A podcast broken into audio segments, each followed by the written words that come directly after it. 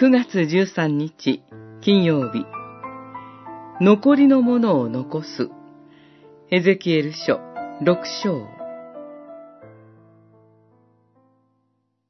しかし、お前たちが諸国に散らされるとき、私はお前たちのために剣を逃れた者を諸国民の間に残しておく。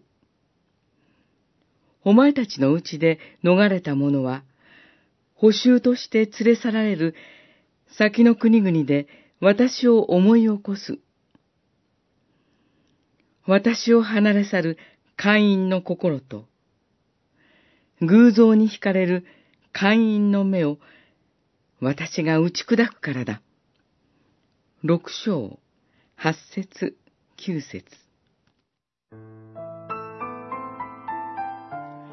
神の民イスラエルは、背きの罪のゆえに、神の厳しい裁きを受けました。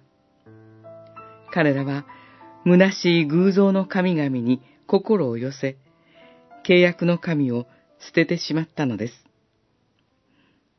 神は北の大国、バビロンを用いて彼らを滅ぼし、民はかの地に補修されていきました。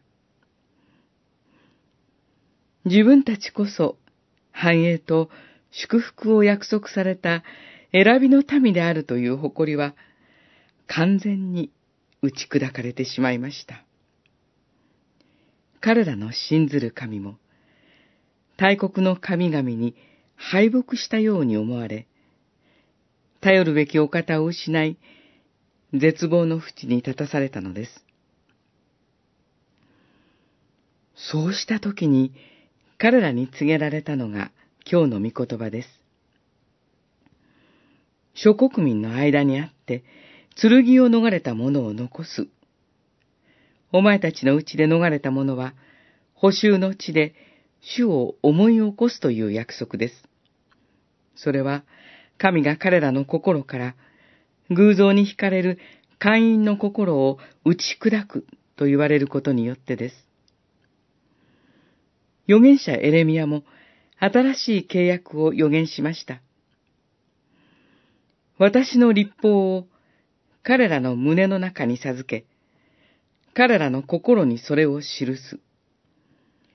私は彼らの神となり、彼らは私の民となる。エレミア書31章33節神は御言葉と精霊によって、私たちを新しく生まれさせ、自分の子としてくださるのです。